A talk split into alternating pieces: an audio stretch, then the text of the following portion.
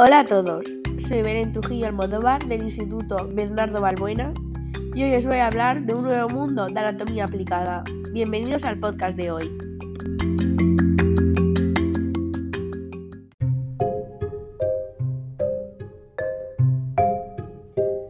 ¿Te gustaría saber qué es la clamidiasis, todos los problemas que puede causar o alguno de sus tratamientos? Quédate unos minutos y aprende conmigo.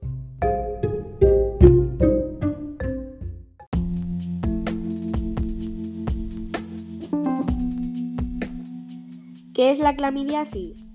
Es la infección de transmisión sexual bacteriana más frecuente en todo el mundo. Es causada por la bacteria Clamidia trachomatis y se da con mayor frecuencia en adultos jóvenes sexualmente activos. La prevalencia más alta de infecciones por clamidiasis en el sexo femenino se da en los grupos de entre 15 y 19 años, seguido del de 20 a 24 años.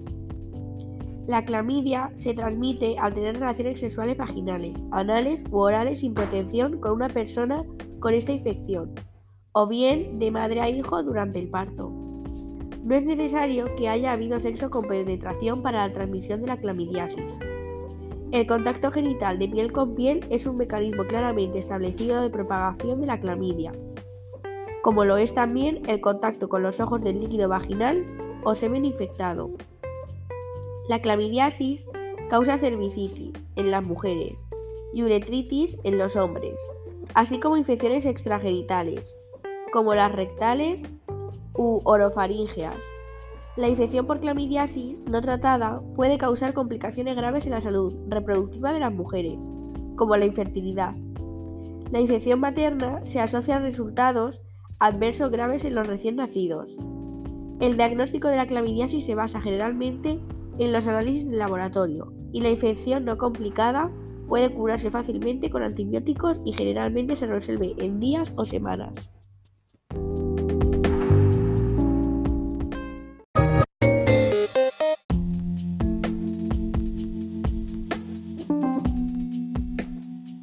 ¿Cuáles son los síntomas de la clamidiasis? En general, la clamidia no presenta síntomas, por lo que puede no darse cuenta que la tiene. Las personas con clamidia sin síntomas pueden infectar a otros. Si usted tiene síntomas, estos pueden aparecer varias semanas después de tener relaciones sexuales con una pareja infectada. Los síntomas en las mujeres incluyen flujo vaginal anormal, que puede tener un fuerte olor, sensación de ardor al orinar, dolor durante las relaciones sexuales. Si la infección se propaga, es posible presentar dolor abdominal bajo, náuseas o fiebre.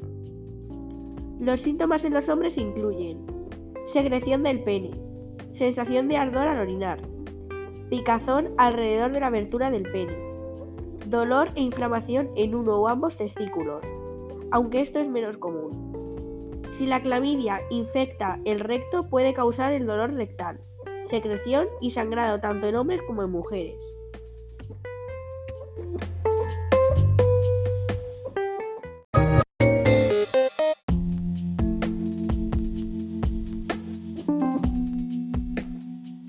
¿Qué otros problemas puede causar la clamidiasis? En las mujeres, una infección de clamidia no tratada puede propagarse al útero y trompas de falopio, causando una enfermedad inflamatoria pélvica. Esta afección puede causar daños permanentes en el sistema reproductor. Esto puede provocar dolor pélvico crónico, infertilidad y embarazo ectópico. Las mujeres que han tenido infecciones por clamidiasis más de una vez están en mayor riesgo de complicaciones graves de salud reproductiva, los hombres en general no presentan problemas de salud por la clamidia. A veces puede infectarse el epidídimo, el tubo por el que se trasladan los espermatozoides.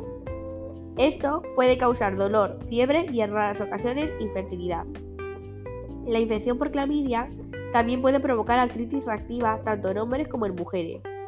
Este tipo de artritis ocurre como una reacción a una infección en el cuerpo. Los bebés nacidos de madres infectadas con clamidia pueden contraer infecciones a los ojos y neumonía. También puede ser más probable que el bebé nazca antes de tiempo. La clamidia no tratada también puede aumentar sus probabilidades de contraer o transmitir el VIH.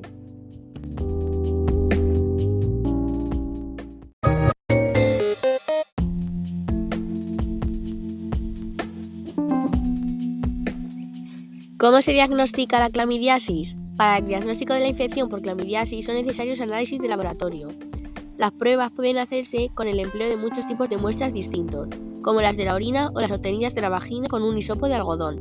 Sin embargo, dado que en muchos países no se dispone de pruebas diagnósticas de laboratorio, un profesional de la salud cualificado podrá brindarle tratamiento sobre la base de la presencia de síntomas como la secreción vaginal y uretral.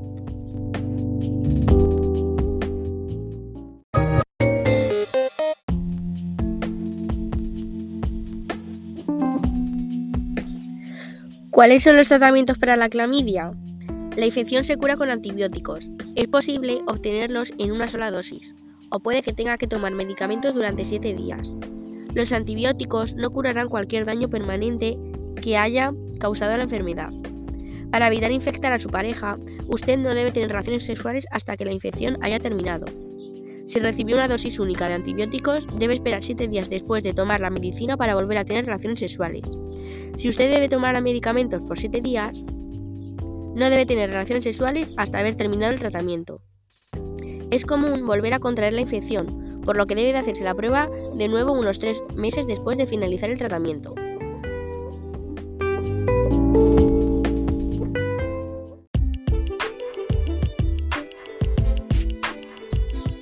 En conclusión, ya que la única forma segura de prevenir la clamidia es no tener sexo vaginal, anal u oral, mi consejo es el uso correcto de los condones de látex, porque reduce en gran medida, aunque no elimina, el riesgo de contraer y contagiar la clamidia. Si su pareja es alérgica al látex, intente utilizar condones de poliuretano.